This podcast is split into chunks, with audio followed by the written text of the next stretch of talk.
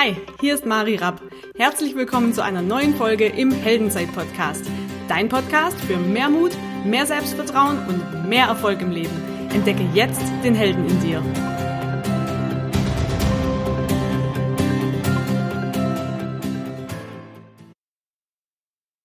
So, herzlich willkommen zu einer neuen Folge Heldenzeit-Podcast. Entdecke den Helden in dir. Und ich habe heute hier wieder einen Helden zu Gast. Ich freue mich mega, dass er da ist. Und zwar ist Philipp Reuter nicht nur Model und war lange Handballprofi, sondern er ist auch Unternehmer und hat ein eigenes Modelabel gegründet. Ich bin super, super dankbar, dass er sich die Zeit genommen hat. Wir gehen heute einfach mal so ein bisschen in seine Geschichte rein. Wir kennen uns ja auch schon so ein paar Jährchen. Ähm, haben wir uns kennengelernt, ich weiß gar nicht, ist bestimmt schon fast 15 Jahre her, oder Philipp? Äh, gut möglich, ja. Hallo an die Runde. Hallo erstmal, ich bin Philipp, guten Tag. genau, herzlich willkommen, schön, dass du da bist. Jo, freue mich auch. Genau, erzähl doch mal. Also wir kennen uns seit fast 15 Jahren. Wir haben uns äh, beim Handball damals kennengelernt und damals bist du ja deutscher Vizemeister geworden, das weiß ich noch. Ähm, da war ich schon damals stark beeindruckt von dir und habe natürlich seitdem auch so ein bisschen deine Reise verfolgt. Nimm uns doch mal mit, was ist seither passiert, äh, handballtechnisch und dann steigen wir in die anderen Business-Themen ein bisschen mit ein. Ja, okay, genau. Ja, wie gesagt, du hast mich kennengelernt, mich und mein Team ähm, bei der Vizemeisterschaft, also als wir Vizemeister geworden sind, deutscher Vizemeister mit der B-Jugend damals, mit der TUSPO Obernburg. Ähm, ja, genau. Ich komme aus einer Region, also äh, aus Aschaffenburg, wo Handball sehr, sehr groß ist. Ähm, wir hatten hier früher mit äh, TV Großwaldstadt, TuSpo Ohrenburg und TV Kirchzell gleich drei Mannschaften, die in der ersten und zweiten Liga waren. Äh, ich bin bei der TuSpo Ohrenburg in der Jugend groß geworden und äh, für mich war eigentlich schon, seitdem ich ein kleiner Junge bin, ähm, äh, gab es eigentlich nur Handball. Ähm, das war hier in der Region so und ähm, ich wurde hier sehr stark gefördert von meinem damaligen Trainer Dr. Frandischek Fabian. Ähm, und ja, habe dann relativ früh auch schon äh, nachdem ich von der B-Jugend in die A-Jugend gekommen bin, relativ früh schnell schon ähm, ja Fuß im Handballprofitum gefasst. Hab dann mit 17 schon zweite Liga gespielt. Und ähm, ja, das alles noch vor meinem Abitur äh, war eigentlich nur Handball, Handball, Handball. Ja. Sehr gut. Und war es für dich damals so, dass du gesagt hast, ähm, dass du dafür auch viele Opfer gebracht hast? Also gerade so was Thema Geburtstage angeht oder äh, weil ja, ich, klar. ich kann bis heute, ich kann bis heute nicht tanzen. Tanzkurs zum Beispiel habe ich, hab ich damals, habe ich damals ausgelassen. Das jetzt, wo viele Leute, viele Freunde von mir heiraten, äh, ich es sogar langsam ein bisschen, dass ich dann beim Hochzeitstanz, also danach, mhm. nicht so richtig tanzen kann oder halt sehr steif wirke. Äh, nee, ich habe natürlich, ist logisch, man, ähm, wenn man sich früh für einen Sport entscheidet, ähm, bringt man Opfer. Das ist ja auch oft dann der Punkt, wo ähm, wo für viele so der entscheidende äh, Step gemacht wird, okay, mache ich das jetzt so oder nicht? Also gehe ich lieber mit meinen Kumpels saufen, blöd gesagt jetzt mal, übertrieben ja. gesagt, oder gehe ich ins Handballtraining? Und gerade im Alter von 16, 17 äh, sind dann doch viele anfällig dafür zu sagen, ja, nee, äh, kein Bock auf Training. Und ähm, dementsprechend habe ich natürlich früh viele Opfer gebracht, wobei dies absolut wert waren, weil das, was man in der Mannschaft und äh, im Mannschaftssport speziell erfährt, ähm, ist, ähm, ja, das kann einem keiner mehr nehmen und äh, viele von damals, von meinen Weggefährten, sind auch heute noch meine besten Freunde. Mhm. Und hat sich das damals so entwickelt, dass du gesagt hast, ich möchte Profi werden? Oder war das, als du das erste Mal einen Ball in der Hand hattest oder in der Halle warst, äh, hast du da schon gewusst, okay, ich möchte Profi werden? Wie war der Weg für dich? Ja, so ganz genau weiß ich es eigentlich auch nicht mehr, wann das äh, entstanden ist. Das, das Ding war halt das, dass ich bei einem, bei einem, bei einer Mannschaft in der Jugend war, die zweite Liga gespielt haben, die Männer. Mhm. So, und wenn, wenn du quasi da zu den Spielen gehst und die erste Mannschaft siehst, dann willst du natürlich als junger Spieler das auch. Und ähm, wenn du früh schon in der zweiten Liga spielst, dann ist schon klar, dann hat man schon so das Ziel, okay, ich will jetzt auch hier Handballprofi werden und will mehr erreichen. Also ich will auch in die erste Liga. Also das war dann, als ich angefangen habe, mit Sicherheit noch nicht das Ziel. Das hat sich dann tatsächlich erst so entwickelt. Ja. Du hast vorhin gesagt, ähm, du hattest da auch echten Support von deinem Trainer, dass der hohe Stücke auf dich gehalten hat und dich da echt unterstützt hat. Wie wichtig ist es, ähm, dass du jemanden an deiner Seite hast, egal ob jetzt beim Handball oder generell im Business oder auch im privaten Bereich, dass du jemanden hast, der an dich glaubt? Ja, also es ist natürlich sehr wichtig. Jetzt speziell würde ich mal sagen, im Sport ist es vielleicht am wichtigsten, dass du da, weil es ist halt auch einfach echt viel Kopfsache. Ne? Also man, es gibt genug Talente oder Sportler, die es eigentlich können, aber dann nicht auf die Platte bringen können. Und das ist ja dann letztendlich nur noch Kopfsache. Und wenn du einen Trainer hast, der dir das vor allem Vertrauen schenkt, Vertrauen ist ganz wichtig, und ähm, dich auch einfach mal ins kalte Wasser wirft, so wie das mir damals erging äh, mit 17, ähm, dann wächst man daran am besten und ähm, darf auch keine Angst haben zu scheitern und ähm, dann läuft es auch. Also wie gesagt, ähm, ein mhm. Trainer in jungen Jahren, auch später noch, aber besonders gerade wenn es losgeht, wenn du da einen guten Mann an deiner Seite hast oder eine gute Frau, dann ist das ähm, ja super. Absolut. Du hast gerade einen ganz wichtigen Punkt gesagt, äh, nämlich keine Angst haben zu scheitern. Glaubst du, es ist eine Fähigkeit, die du entwickeln kannst? Weil ich sehe es ganz oft, dass äh, Menschen ganz, ganz viel Angst haben vor Fehlern. Hast du da einen Tipp? Ein Tipp, ja, das, das lässt sich mal, hm, das lässt sich schwer sagen. Hm, das ist ja auch oft eine Typsache, mhm. äh, wie man so drauf ist. Ähm, ich, ich speziell bin jetzt sowieso einer, der sich nicht so viel Gedanken macht, bin auch ein Bauchmensch, ähm, der nicht so viel über die Risiken vorher nachdenkt. Das natürlich nicht alle, deswegen ist es auch schwer, da jetzt irgendwie einfach so mhm. pauschal einen Tipp zu geben.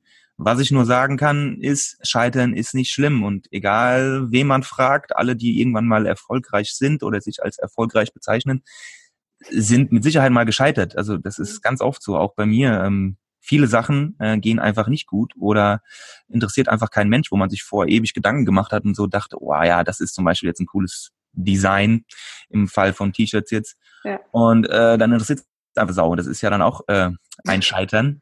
Mhm. Und das gehört einfach dazu. Und ähm, man soll einfach keine Angst davor haben. Wie man einem jetzt die Angst nehmen kann, ist schwer zu sagen. Ich würde einfach sagen, einfach durch Ausprobieren und einfach die Gewissheit haben, ähm, gibt immer noch schlimmere Sachen.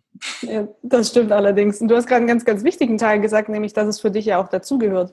Und das, was ich auch immer wieder feststelle, dass Scheitern einfach ein Teil von Erfolg ist. Das gehört einfach dazu. Ohne geht's gar nicht. Ja, richtig, weil nicht umsonst sagt man ja aus Fehlern lernen. Mhm. Das ist so ein, ähm, ja, so ein schöner Spruch, den man immer wieder, aber der stimmt halt auch. Ja, absolut.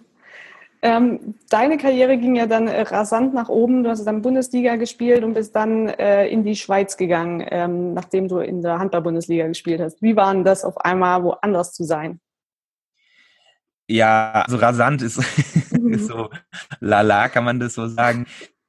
Äh, äh, ja, tut mir leid für die Komplikationen hier. Ähm, naja. Genau, alles gut. Wir waren gerade, äh, du bist dann in die Schweiz gewechselt. Ja. Genau. So, wie war denn das? Ich hatte es gerade erzählt, du warst, glaube ich, in Altdorf, ist das richtig? Und dann war die Wintertour? Alt äh, ja, also erstmal war ich in Fadi Wintertour, also, also bei Fadi Wintertour. Mhm. Und zwar bin ich, ähm, ja, ich musste ja mehr oder weniger meinen Heimatverein, den TV Großwaldstadt, verlassen, weil es damals dort finanzielle Probleme gab. Mhm. Und ähm, leider dann auch zu dem Zeitpunkt meine sportliche Leistung nicht auf dem Höhepunkt war. Und dann war ich leider Gottes äh, einer derjenigen, die gestrichen worden sind. Mhm. Sprich, ich, ich war mehr oder weniger gezwungen, mir einen neuen Verein zu suchen. Und dann hatte ich dann die Wahl zwischen ähm, in Deutschland zu bleiben, äh, erste oder zweite Liga, oder mal was ganz Neues zu machen, ins Ausland zu gehen. Da hatte ich auch ein paar Angebote. Naja, und dann habe ich mich irgendwie für die Schweiz entschieden, weil es auch Ausland, aber jetzt nicht so richtig, weil man kann ja dort ja. immer noch seine Sprache sprechen, auch wenn die, auch wenn Schweizerdeutsch natürlich was anderes ist. Aber es ist jetzt natürlich nicht so, wie wenn man nach Frankreich geht um, oder irgendwo nach Osteuropa, wo man tatsächlich eine ganz andere Sprache sprechen muss. Ja. Aber ich habe mich trotzdem für die Schweiz entschieden, weil äh, mein ehemaliger Mitspieler Heiko Grimm war dort. Mhm. Und der hat mir das so ein bisschen äh, schmackhaft gemacht. Und ich bin auch einer, der sehr viel Wert auf das Äußere legt. Äh, also ums Drumherum. aufs Drumherum, meinte ich. Also äh, Stichpunkt Lebensqualität. Mhm. Und äh, ich liebe ähm, Sport auch abseits vom Handballfeld, also äh, Skifahren, Wandern, Mountainbiking und so. Und kann man in der Schweiz ja alles ganz gut machen und sowas ist mir irgendwie auch immer schon immer wichtig gewesen. Mhm. Da fand ich das alles ganz interessant mit der Schweiz und bin dann dorthin gewechselt zu Fadi Wintertour, die auch immer um die Meisterschaft gespielt haben, auch international gespielt haben. Ähm, deswegen fand ich das eine interessante Herausforderung ja. Und war dann da drei Jahre, ja. Sehr cool. Ich würde gerne noch mal einen Schritt zurückgehen, und zwar als du damals äh, gegangen bist in Großwaldstadt. Das war auch ein Scheitern quasi. Da kann ich, also da kann ich gerne drüber reden. Das ist, äh, ja. Ähm, das ist so. Also meine, meine, mit meine besten Freunde heute noch äh, ist auch unter anderem Steffen Weinhold, der damals auch in Großwaldstadt war. Ja. Der wechselt nach Flensburg, dann nach Kiel, wird Champions League-Sieger, Europameister. Ähm, bei mir lief das alles gerade in die andere Richtung. Ähm, und das ist natürlich immer ein, ein, Punkt, wo ich immer wieder drüber nachdenke, ähm, wie alles hätte laufen können, wenn ich vielleicht da zum richtigen Zeitpunkt meine Leistung gebracht hätte und nicht irgendwie zum Beispiel verletzt gewesen wäre oder halt einfach ähm, nicht schlecht gespielt hätte, was mir dann mhm. leider auch ab und zu mal passiert ist. Und so ist es halt im Profigeschäft. Wenn du da eine Leistung bringst, dann, dann bist du ruckzuck unten durch. Dann ist es natürlich auch irgendwann eine Kopfsache und dann, ähm, ja, dann geht das auf einmal ganz andere Wege. Und das war bei mir so. Und wie bist du damit umgegangen? Weil es war ja eigentlich schon eine schwierige Situation, weil es war ja irgendwie dein Traum, da ja auch weiterzukommen. Ja, das war auch ein Grund, warum ich vielleicht nicht mehr in Deutschland sein wollte. Mhm. Okay. Also dann habe ich auch gesagt, ja, okay, ich habe jetzt auch irgendwie keine Lust, bei einem anderen deutschen Verein zu spielen und wollte dann, äh, habe einfach eine Abwechslung gebraucht. Mhm. Bin in die Schweiz gegangen, obwohl ich natürlich auch wusste, aus sportlicher Sicht ist es gefährlich, in die Schweiz zu gehen. Gefährlich, weil, weil die Schweizer Liga nicht, dass sie schlecht ist. Ähm, sie ist natürlich nicht so gut wie die Bundesliga und auch nicht so ausgeglichen und man ist halt einfach nicht mehr so im Fokus. Ja. So, also wenn du da irgendwie zehn Tore machst, kriegt das halt in Deutschland keiner mit. Mhm. Ähm, das war mir bewusst, dass es natürlich, wenn ich in der Schweiz bin, dann wieder zurückzukommen in die Bundesliga, dass das sehr, sehr schwer wird. Okay.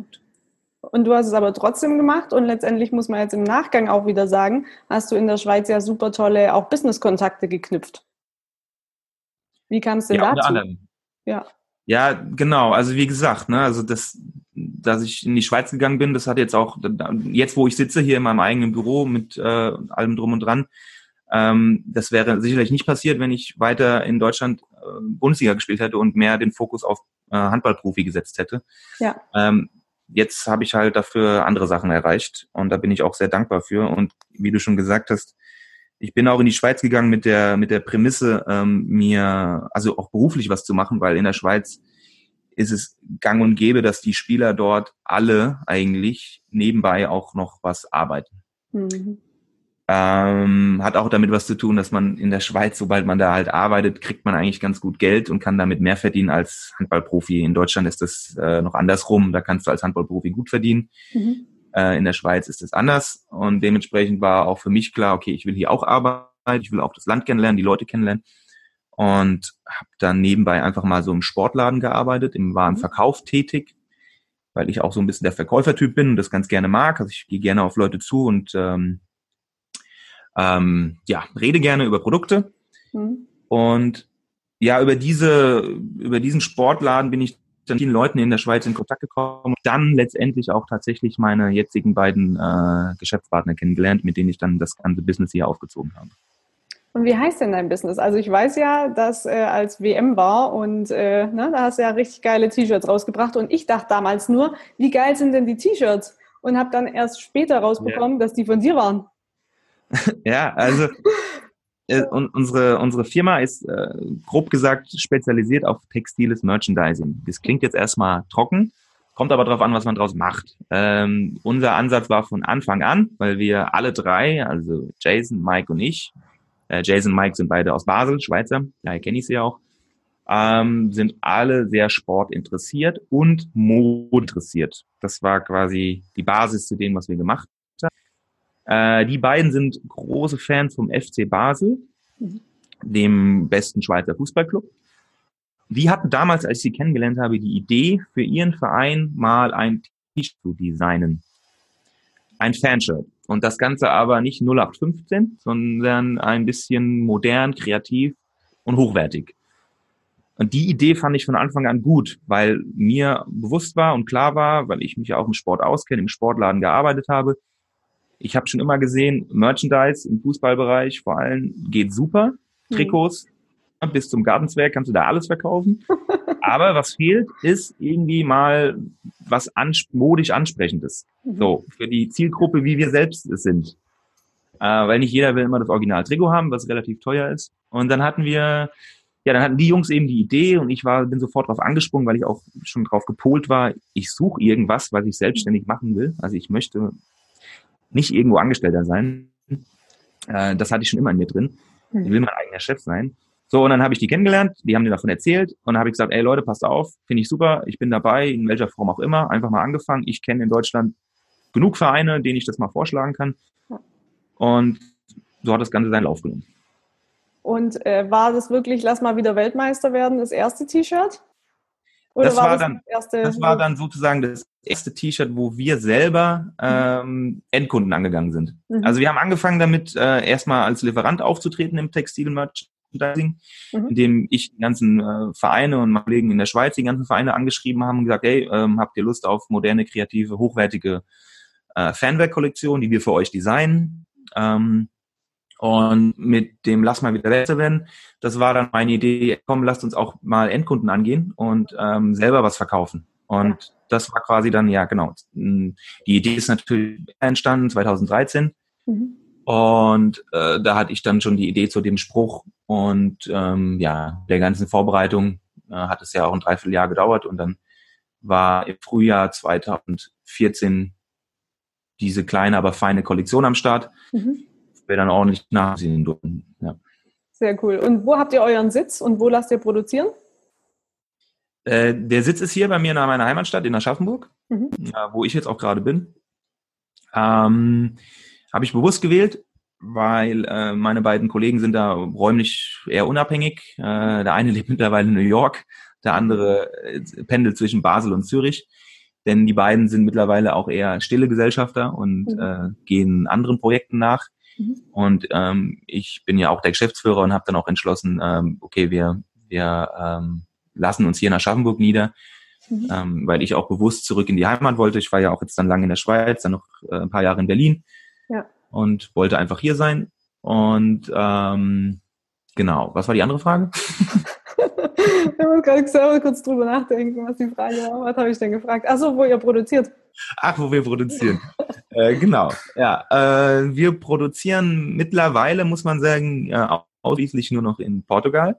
Mhm. Ähm, angefangen haben wir mit Produktion in China, mhm. äh, teilweise auch in der Türkei. Und ähm, ja, unsere neue Strategie ähm, ist so, dass wir jetzt eigentlich nur noch in Europa produzieren wollen. Mhm. Und da Portugal ein sehr starkes Textilland ist mit gut Bricken und guter Qualität, ja. Äh, sind wir jetzt ausschließlich nur noch in Portugal. Sehr cool. Woher kam denn der Drang bei dir? Du hast vorhin gesagt, du hattest es immer in dir, dass du nie angestellt sein wolltest. Ja. Hast du da irgendwas, wo du sagst, boah, da habe ich schon von Anfang an gemerkt, weil da, als du in dem äh, Sportladen gearbeitet hast, gehe ich davon aus, warst du angestellt. Ja, genau, richtig. Mhm. Ähm, ich war auch vorher schon meine Ausbildung angestellt und daher kommt es auch vielleicht, dass ich nicht mehr angestellt sein wollte. Ich habe nämlich eine Steuer, eine Steuer, äh, Ausbildung zum Steuerfachangestellten gemacht. Ja. Das ist, wie, das ist, ähnlich wie bei mir. Das passt ja zu unserem Menschentyp so gar nicht. Das ist ja geil. Das wusste ich ja, nicht. Ja, das, äh, ich weiß auch, also ich kann ja auch nicht erklären, warum ich das damals gemacht habe. Äh, wie das passieren konnte.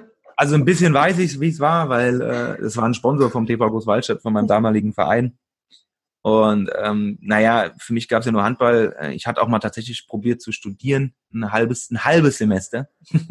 Was hast du studiert? An der TU in Darmstadt, Sportwissenschaften. Okay. Das war einer der letzten Jahrgänge, die überhaupt noch Sportwissenschaften auf Diplom äh, mhm. studieren konnten. Danach gab es ja äh, dann nur noch Bachelor.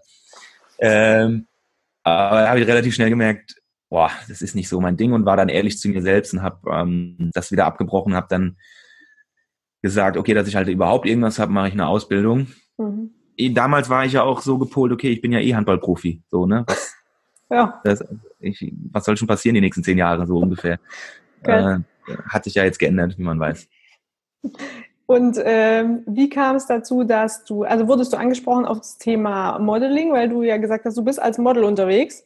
Und das weiß Achso, ich ja übrigens, ja, das hast du ja vorhin als allererstes genannt. Das mache ich selber nicht so gerne. Also das stelle ich mal ganz nach hinten. Ah, sorry. Aber ist nicht schlimm, nur also ich bin, sehe mich eher selber gerne als ähm, Unternehmer, mhm. äh, Sportler und mhm. nebenbei Model. Ähm, das liegt einfach daran, dass ich das halt nicht so an die große Glocke hänge. Ähm, auch wenn man mich mittlerweile des Öfteren mal irgendwo gesehen hat und ich auch mehr, mehr angesprochen werde. Ähm, mittlerweile weiß ich auch damit umzugehen. Mhm. Der Klassiker, ne? Also gerade ich auch mache mir immer, habe mir immer viele Gedanken gemacht, was andere Leute bei einem denken. Ist auch ja. so ein Ding, wenn du aus einer Kleinstadt kommst Mhm. Und wenn du auch noch in der Handballmannschaft bist, ähm, da war mir das Thema Model immer so ein bisschen ja befremdlich, ähm, auch für meine Mitspieler und habe das relativ klein gehalten, weil man muss dazu sagen, dass ich schon Model seitdem ich 20 Jahre alt bin, also jetzt mhm. elf Jahre. Ja. Äh, angefangen hat es durch meine Schwester. Ähm, die hat mich darauf gebracht und hat damals ähm, Bilder zu einer Agentur geschickt. Mhm. Ähm, darauf haben die sich bei mir gemeldet. Dann bin ich da mal gedackelt. Und ich habe irgendwie so angefangen und habe das jetzt jahrelang immer so ein bisschen nebenbei gemacht. Und seitdem ich jetzt kein Handballprofi bin und ich mehr Zeit dafür habe, mache ich das ähm, intensiver. Aber dir scheint also meine Schwester, meine Schwester ist quasi schuld. Ach so, okay. Ja gut, dann, dann haben wir einen Verantwortlichen gefunden, das ist ja schon mal gut. Ja. ähm, gut, aber dir macht es ja nach wie vor Spaß, sonst würdest du es nicht schon so lange machen. Ja, also klar, es ist auch eine schöne Erfahrung, weil das ja auch ein Stück weit mein eigenes Business betrifft. Mhm. Ähm, ich model ja für, hauptsächlich für Mode und ich bin selber in der Modebranche tätig äh, als Produzent und sehe das halt dann wirklich, ich kann dieses, dieses ganze Konstrukt von allen Seiten beleuchten und das ist mhm. für mich sehr, sehr interessant. Und noch dazu sage ich offen und ehrlich, es ist auch einfach gutes Geld. Also Klar. als Model kann man ganz gut verdienen. Ähm, und äh, es gibt ganz gute Tagesgagen. Es ist aber auch nicht so einfach, wie es immer aussieht. Äh, viele denken ja, es ist nicht so schwer, aber da gehört doch schon ein bisschen was dazu. Und das ist auch etwas, was ich jetzt nach elf Jahren mit viel Erfahrung eigentlich äh, ganz gut ähm, ja, bestätigen kann, dass es tatsächlich am Anfang noch sehr schwierig ist. Man weiß überhaupt nicht, wie man sich vor der Kamera bewegen soll. Da sieht das alles ein bisschen komisch aus. Und, und heute stelle ich ja. mich hin und mache zack, zack, zack und ähm, nächstes Outfit. Also. Ja. Sehr gut. Ich habe vorhin, äh, während du da noch kurz am Wursteln warst, äh, erzählt, dass ich aber auch bei Hugo Boss gearbeitet habe und wir uns ja da, ich glaube vor drei oder vier Jahren, ich weiß gar nicht, äh, ja. mal kurz getroffen haben, als ich aus der Kantine raus bin und ich dachte, das war doch der Philipp. Äh, ja. Erinnerst du dich an den Moment? Ja, ja, ja. ja, das fand ich äh, sehr lustig. Und erst dachte ich so, was machst du denn hier? Aber dann, während ich die Frage gestellt habe, war mir schon klar, ja gut, Mari, der modelt hier. Ja, also ähm, ist ja jetzt auch kein unbekannter Auftraggeber. Also da, da geht ja. schon was. Schön. Genau, ja. ja ähm, wie gesagt, ich möchte auch gar nicht so mega tief drauf rein, aber eins muss ich trotzdem noch erzählen. Nee, ist okay, gehört ja, wie, wie, wie ich schon gesagt habe, mittlerweile kann ich auch darüber sprechen. Also mhm. am Anfang war ich da, äh, habe ich mir echt zu viel Gedanken gemacht, was andere Leute über mich denken, weil man muss ja ganz ehrlich sagen, so habe ich immer gedacht, mittlerweile weiß ich, dass es anders ist. Es hat auch was damit zu tun, dass ich Erwachsener geworden bin. Ja. Und ähm, man dachte halt immer so, ja, okay, wenn, man, wenn ich jetzt erzähle, ich bin Model, denken die Leute, ich bin arrogant. So, mhm. das war immer so das bisschen äh, Thema Neid ist ja auch immer ein Riesenthema, gerade auch in Deutschland. Ne? Scheitern und Neid, das ist mhm. so, so Dinge, die ich. Und was ja, andere von mir denken.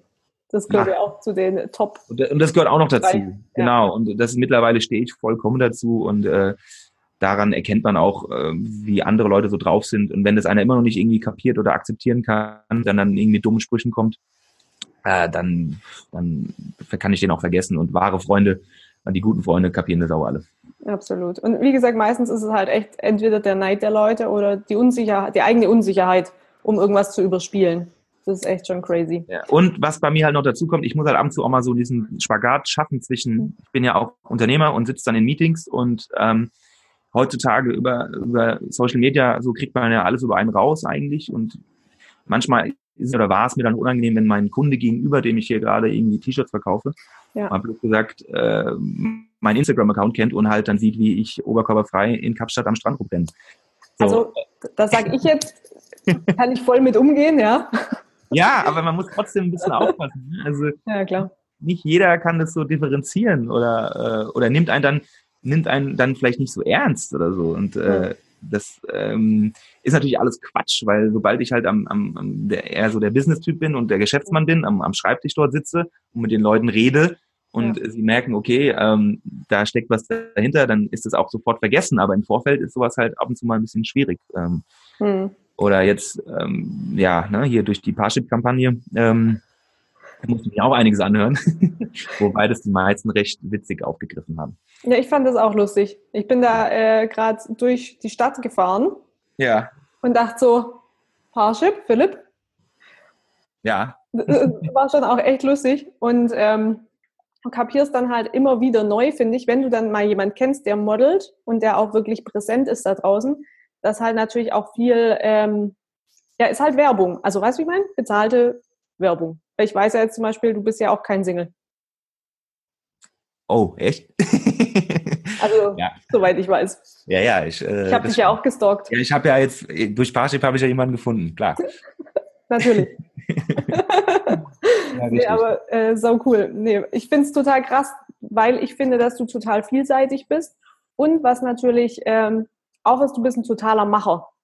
Was jetzt zum Beispiel auch, als du gesagt hast, ja, ich habe nur ein halbes Semester studiert, ja. ähm, spricht ja auch total dafür, dass du eben jemand bist, der umsetzt, der unternimmt, ja, deshalb auch Unternehmer. Ja. Richtig, richtig cool. Was war denn so äh, eine große Herausforderung, egal ob jetzt Handball oder Modelleben oder als Unternehmer, was sagst du, das war echt was, da habe ich richtig dran geknabbert?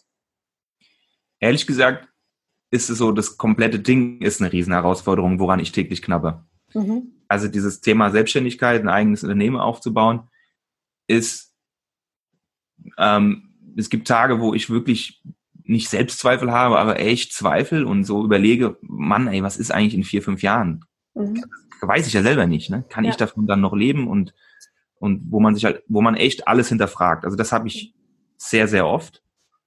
Ähm, dass ich auch irgendwie so denke, ey, was mach, was mache ich hier eigentlich so? Das will, interessiert doch keinen, so bla bla bla. Ne? So denke ich mhm. manchmal. Dann am nächsten Tag gucke ich einen Online-Shop, haben wir da irgendwie, sehen die, sehen die Umsätze gut aus und denke ich mir, ja, okay, doch, ist ja alles in Ordnung. ähm, ja. Also, was ich damit sagen will, ist halt irgendwie so, ähm, dran zu knabbern habe ich an dem Gesamtding immer. So. Mhm. Also diese, diese Ungewissheit, die man halt so ein bisschen hat, mhm. ähm, wo, wo man nicht weiß, äh, wie lange trägt es sich das Ganze noch und wie, wie, wie lange geht das gut. Und ähm, vor allem, wenn man halt relativ viel alleine macht. Mhm. Und ähm, so wie es in meinem Falle ist, natürlich habe ich auch Angestellte, aber das macht es ja nicht besser, weil äh, wenn ich die irgendwann nicht mehr zahlen kann, dann habe ich ja ein richtig schlechtes Gefühl. Ähm, mir selber zum Beispiel, ähm, um mich selbst geht's mir dabei gar nicht. Es geht mir dabei mhm. wirklich tatsächlich immer um die Firma. Und ähm, natürlich, die Anfänge sind natürlich auch schwer, wenn man halt sagt, okay, ich will jetzt, also gerade in Deutschland in Sachen Bü Bürokratie, also da kann man halt echt manchmal ausflippen.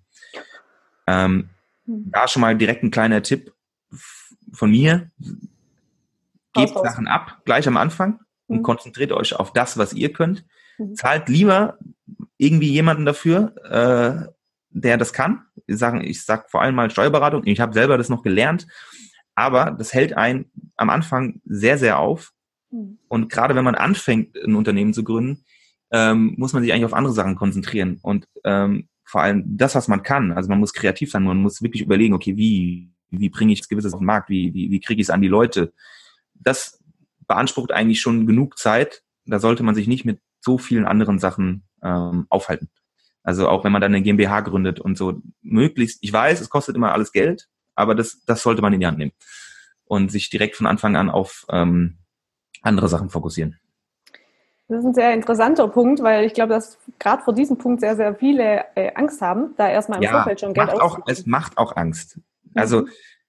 Da sind schon viele Hürden. Also ähm, und vor allem, was, wenn man dann hört, was man alles zahlen muss. Und äh, ich, werd mich, ich weiß heute noch, wie wir haben, glaube ich, damals, wir haben auch einfach gemacht. Wir haben gesagt, okay, wir haben jetzt hier den, wir hatten damals Bayern München als Kunden direkt so und die bestellen natürlich nur bei äh, einer GmbH, so ungefähr. Ne? ne? Die wollen natürlich, dass da irgendeine Sicherheit ist. Die bestellen jetzt nicht hier bei Philipp Reuter Einzelunternehmen so und so viel T-Shirt.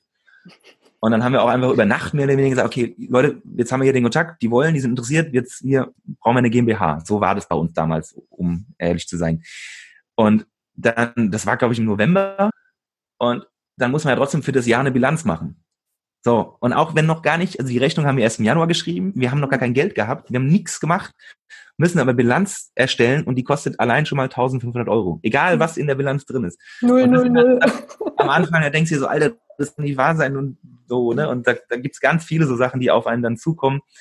Und das ist wirklich, das macht vielen Angst. Und äh, daran, daran scheitert es auch oft bei vielen schon direkt am Anfang, dass sie irgendwie zu viel Respekt davor haben ist auch okay, aber ja, hilft ja auch nicht. Also man muss es einfach tun und einfach machen. Ja, immer wenn der Traum größer ist als die Angst, ne, dann kommt man eigentlich in Bewegung. Ja, genau. Ja, sehr geil. Sehr geil. Ähm, Philipp, wir haben jetzt noch so ein paar Heldenfragen am Schluss. Ja. Weil das war jetzt schon, also da war so viel drin äh, in deiner ganzen Story. Das war schon mal mega cool bin auch gespannt, äh, was da noch so passiert in den nächsten Jahren mit deiner Firma, mit dir. Achso, nee, eine Frage habe ich noch, die fällt mir gerade noch ein. Wie wählst du denn deine Leute aus, die jetzt bei dir angestellt sind? Worauf achtest du? Müssen gut aussehen. Falls ich mal nicht mehr äh, meine T-Shirts passe, müssen die da rein.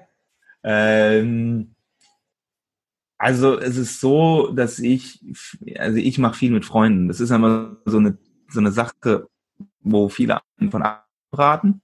Aber mhm. ich habe jetzt tatsächlich noch keinen eingestellt, der mir vorher komplett fremd war. Mhm. Also für mich ist halt echt so jetzt Qualifikation für mich nicht so wichtig. Mhm. Für mich ist eher wirklich so der Charakter entscheidend, weil ähm, ich selber so funktioniere. Ich bin auch selber sehr loyal mhm. und mir geht es viel um Vertrauen. Und wenn man natürlich eine Person vorher schon ein bisschen kennt, ist das natürlich ein Vorteil. Ähm, ja, noch dazu sind wir halt hier auch quasi in der, in Aschaffenburg, in der Kleinstadt, da kennt man sich auch immer so ein bisschen. Und ähm, das ist natürlich auch ein Vorteil. Also für mich ist vor allem eher der Charakter entscheidend ähm, und nicht die Qualifikation. Weil du auch sagst, ähm, dass man alles lernen kann? Oder? Sehr gut erkannt. Ich habe ja auch selber alles gelernt. Ich konnte ja eigentlich vorher gar nichts, bin klassischer Quereinsteiger. Ja, ja, bin ja, klassisch, klassischer Quereinsteiger. Äh, und bin halt auch, ne, Learning by Doing ist so mein Credo und ähm, man kann sich auch echt viel selber beibringen. Also gerade heutzutage, ne, der, im digitalen Zeitalter. Ähm, ich, mhm. Es gibt so viele Tools, so viele Sachen, äh, Homepage bauen und sowas, alles Mögliche. Das, das kann man alles selber hin mittlerweile. Ja. Und ähm, ja, dementsprechend wähle ich so ein bisschen dann die Leute aus.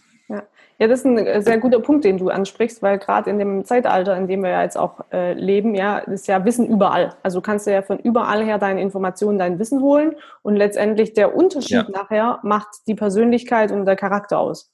Deshalb, ich bin da voll bei dir. Ja. Mache ich ganz genauso. So, dann haben wir jetzt direkt am Schluss noch ein paar Fragen. Da bin ich jetzt auch gespannt, was da kommt. Und zwar Frage Nummer eins an dich, Philipp. Mut ist für mich muss ich kurz antworten? Kurz antworten oder was? Du darfst antworten, antworten, wie du willst. Ach so, okay. Hast, du die Frage gehört? Nein, ich habe ich hab dir reingequatscht, sorry. Nicht schlimm. Also die Frage war, Mut, oder die, der Satz, Mut ist für mich. Äh, eine Tugend, die man unbedingt braucht. Sehr gut. Äh, die wichtigste Erkenntnis oder Erfahrung in meinem Leben. Uiuiui. ja, man muss sich ja auch ein bisschen challengen hier. Ja, ja, ja, ja, ja, ja. Ähm, ja, hab keine Angst, es zu machen. Ähm, hör auf deine Freunde. Aber alle anderen Leute ähm, können dir egal sein. Sehr gut. War für dich immer klar, dass dein Umfeld äh, für dich ist? Oder gab es auch mal einen Zeitpunkt, wo du gesagt hast, boah, ich will das aber machen und jeder hat dir von abgeraten? Nee, gab es tatsächlich nicht. Cool. Also Umfeld ist, Freunde, Familie ist wichtig. Vor allem, wenn man hat, ähm, es ist auch oft schwierig für Freunde und Familie, ne, die halt quasi nicht selbstständig sind, mhm. das alles so nachvoll, also nachzuvollziehen. Mhm. Ähm, das ist nicht so leicht. Also meine Freundin ist mir da eine sehr große Hilfe, die quasi mich immer versteht und ähm, ähm, die ist eine sehr große Stütze. Ohne die wäre es echt schwer. Und ähm, aber auch Freundin, Familie, es tut einfach so gut, wenn wenn die quasi einen moralisch unterstützen und das das gut finden, was du tust. Ja. Und ähm, dementsprechend ist es mir auch wichtig, was sagen. Mhm. Und andere Leute, die einen nicht so gut kennen, die sind eher so unterwegs und sagen und weisen dich eher auf die Gefahren hin und so, was ja auch gut ist. Mhm. Oder sind halt eher sehr skeptisch können es aber gar nicht so richtig nachvollziehen. Deswegen auch so ein bisschen, war ein bisschen flapsig gesagt, aber ähm, sei, soll dir egal sein, was andere denken. Ähm, es steckt aber dahinter. Ja, sehr gut. Ähm, mein Superheld aus meiner Jugend oder auch jetzt noch, hast du einen? Ja, mein Superheld war Michael Jordan. Michael Jordan? Ich glaube, mhm. ja, ich glaube, in meiner Generation betrifft das einige. Ja, du hattest auch äh, Trikot Nummer 23, ne? Ja, hatte ich auch natürlich. Ich auch. ja. Sehr geil. Okay. Wenn du einen Wunsch frei hättest, was würdest du in der Welt verändern? Mm, kein Plastik mehr, zum Beispiel. Cool. cool. Also, und jetzt in meinem Fall, da wir auch nachhaltig produzieren, ähm, bin ich da, ähm, also das, ich habe, wir haben, wie gesagt, ich habe vorhin schon angefangen, dass wir in China angefangen haben zu produzieren mhm. und jetzt nur noch in Portugal produzieren, mhm. hat auch damit zu tun wegen Thema Nachhaltigkeit. Mhm. Und dann würde ich mir halt dementsprechend noch wünschen, dass dieses Bewusstsein für nachhaltige Mode noch größer wird. Mhm. Ähm, quasi das, was wir in Ernährung jetzt schon geschafft haben, teilweise, mhm. wo die Leute wirklich viel bewusster geworden sind, dass wir das auch noch äh, in Sachen Bekleidung schaffen. Sehr cool. Vielen, vielen lieben Dank. Wenn äh, die Leute jetzt mit dir in Kontakt treten wollen, wie können sie das denn? Ja, sie dürfen gerne Dirts folgen, ne? hier ein bisschen Werbung. Mhm, machen wir die Show Notes unten. At dirts.eu auf Instagram, da freuen wir uns über jeden neuen Follower. Mhm. Ähm, das ist eigentlich mir das Wichtigste. So. Und ähm, wer sich für mich interessiert, so ein bisschen, was ich als mache, dem äh, kann ich sagen, der kann meinem Account folgen, at fliptheroy. Da zeige ich ab und zu mal so, wie das so aussieht, wenn ich bei einem Fotoshooting bin. Kann ich sehr empfehlen. Also nicht nur den Mädels, sondern auch den Herren. Äh, ja, genau. einfach mal angucken. Ja. Dann, Philipp, vielen lieben Dank für deine Zeit. Ähm, war großartig. Ja. Und an euch da draußen, äh, vielen lieben Dank fürs Zuhören. Wenn euch die Folge gefallen hat, abonniert gerne den Kanal. Äh, lasst uns ein Like da, kommentiert auch gerne, dass wir für euch besser werden können. Ähm, ja, und vergesst nie, ihr seid der Held eurer eigenen Geschichte. Vielen lieben Dank. Tschüssi. Ciao.